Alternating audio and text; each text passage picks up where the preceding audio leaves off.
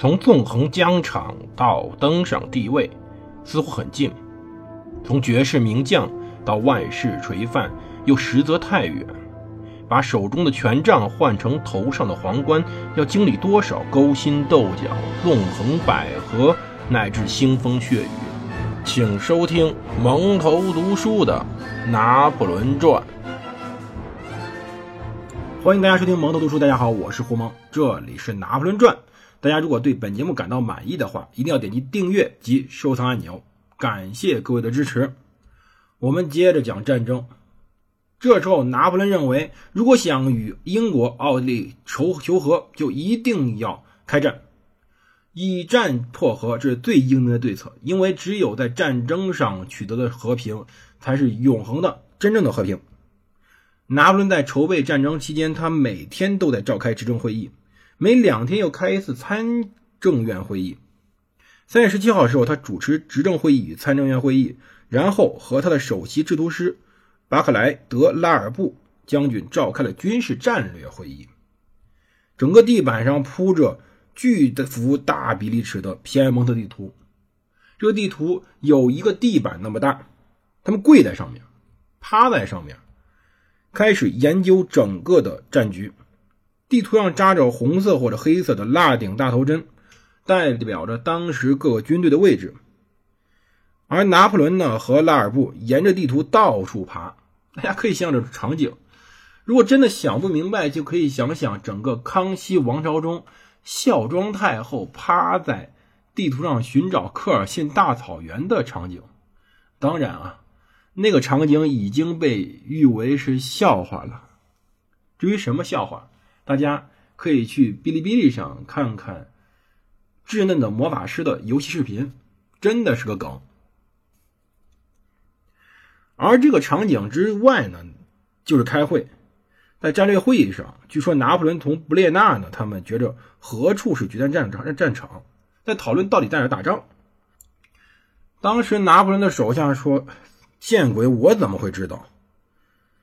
而拿破仑指着当时的地图上旧圣朱利亚诺的斯克里维亚河说道：“你怎么会不知道？看这儿，你这个笨蛋！”他解释了自己认为他可以翻过阿尔卑斯山脉后，梅拉斯会如何进行机动。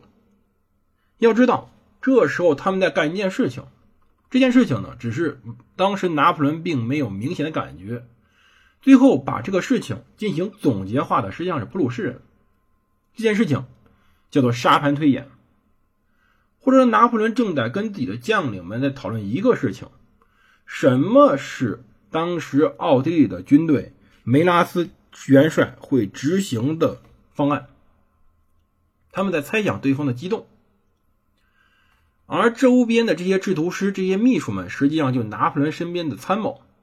只是拿破仑时代，这时候这个东西还是一个雏形，没有形成惯例。到最后，真正把它形成惯例的，反而是那个天下无敌的普鲁士军队。在四月十九号。发生了意外，奥军将领卡尔·冯·奥特率领两万四千人包围了纳亚。此时，马塞纳率领一万两千人被困在城中。同时，英国皇家海军封锁着纳亚，那么导致当时纳亚内无足够兵马，外无足够援军，连粮食都运不进来。城内人多食物少。当时，马尔伯中尉回忆到：“说我接下来几周。”他们赖以为生的面包是由劣质面粉、锯木、锯木就是木头的那种锯锯木屑、淀粉、燕麦、亚麻籽那种发了臭的果仁等恶心东西凑成的吓人货。每一块加一点可可，这样呢，让它吃起来不那么恶心，还有点固态。当时迪埃博将军把面包比作混了油的泥炭。而青草、荨麻和叶子都被加了盐煮了，猫和狗都被吃完了，老鼠甚至都被卖到了高价，可见当时有多么恐怖。成千上万平民与士兵开始饿死，营养不良开始诱发各种疾病。只要四名以上的热那亚人结伴出现，法军就开始照令向这些人开枪，以免他们献出城池。当年在曼图亚发生的事情，这时候正在热那亚逐步发生。当时拿破仑听说此事后非常焦急，立刻开始准备采取行动。四月二十五号，他致信贝尔迪埃，不管是意大利还是莱茵出事只要某一天你觉得我应该来，我就会收到你的信后一个小时内动身。为了平息当时猜测，应对未未来战役中比较普遍的后勤问题，拿破仑当时待在了马尔麦松和巴黎。他开始检阅了当时装备最差的军队，让民众，尤其是让民众中的奥地利间谍，把这场面尽收眼底。然而五月五号，在周一的晚上，他就刚看了歌剧，全部战争中心似乎就都向莫罗所在的德意志战场倾斜。莫罗兵力远比意大利军团的充足，他势头良好。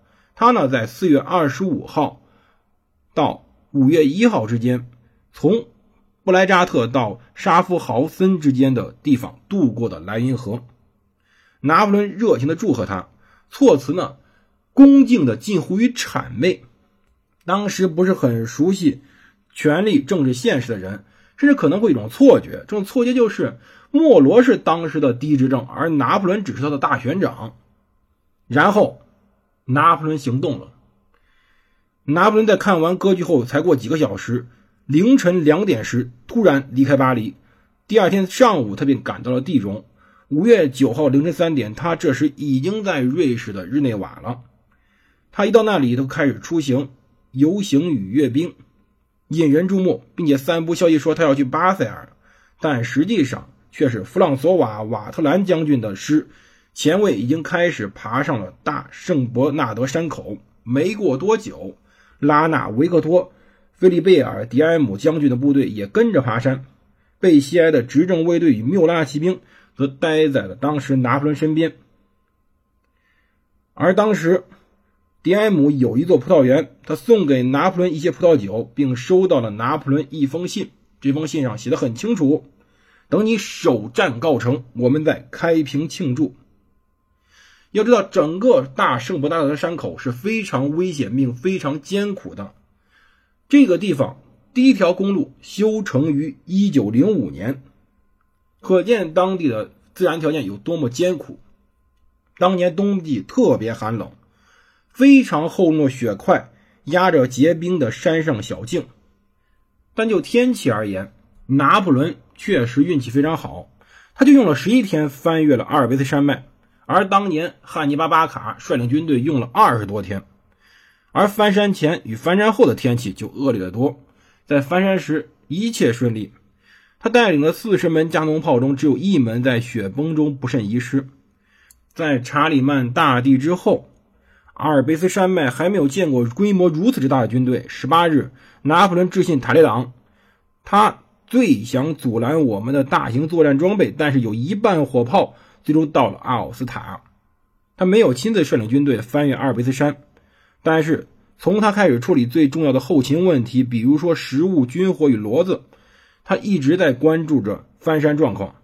他不断给军务组织官施压，比如说，他说奥斯塔山谷只有干草和酒，我们待在那里是拿生命冒险。五月二十号，拿破仑本人在圣皮圣皮埃尔行过最险峻的山道，此时瓦特兰和拉纳已经在皮埃蒙特境内向前推进了四十英里。他总共率领了五万一千四百人、一万匹马、七百五十头骡子翻越阿尔卑斯山脉，有些地方仅容一人或者一头牲口通行过去，并且法军每天得破晓出发，以减好日出后遭遇雪崩的风险。巴德要塞这时候高耸于多拉巴尔泰河河岸之上，这个地方正好在圣大圣伯纳德山口的出口之处。而且，它更为危险的是，它俯瞰山谷，把守在奥斯塔山谷入口。这座要塞看上去坚不可摧，而拿破仑重型装备包括大炮、三十六个弹药箱和另外一百多辆交通工具。法军到达巴德要塞后，贝恩科普夫约瑟夫上尉率领了四百名匈牙利士兵坚守十二天。拦下了几乎所有的全部重型装备，结果导致这些重型装备远远落在后面，严重扰乱了战役步调。为了也减少噪音，法军不得在小径上铺洒着粪便与干草，并包住货轮马车的轮子。于是，有些马车只能设法夜间通过。然而，剩下的马车仍然不能通行，直到法军在要塞墙上轰开好几个口子，并到六月二号攻克这个要塞时候。他们才能正常的进行补给与前进。为了这座要塞，法军折损了两百人。因为被这个要塞耽搁，拿破仑在前进途中必须要等着火炮与军火，而且是急需火炮与军火。于是他开始彻查伦巴第和托斯卡纳，开始全力的发挥他的能力，叫做征集用品。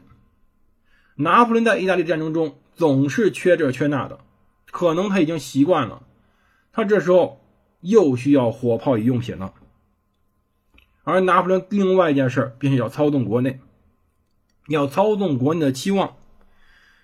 其实呀，他最大问题在于：第一，他要让国内的民众对他有一定的期盼；但另外一方面，他不能让民众期望过高。报纸当时有人说呀，说他预言一个月之内要拿下米兰，拿破仑很恼火。他五月十九号写信给说，那不符符合我的个性。没错，我往往隐隐瞒已经知道的事儿，但我从来不说将要发生什么。他命令在《箴言报》上插入一句有那种效果的玩笑话。事实上，拿破仑最后真的是一个月之内进了米兰，但这样子他不喜欢先说出来，说出来就容易出问题。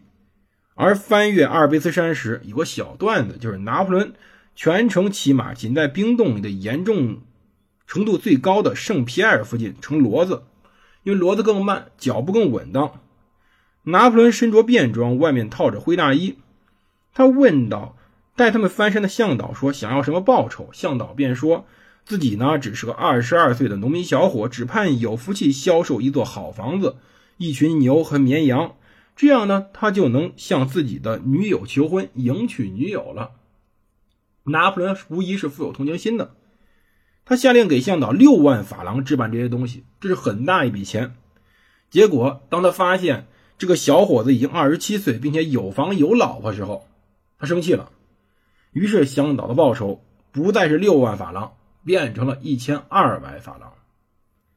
当然，这只是一个插曲。拿破仑率领他的大军成功的翻过了阿尔卑斯山，并且攻克了当时的巴德要塞。那么，他再一次面对了当时意大利平原，究竟他要怎么做？我们下集再讲。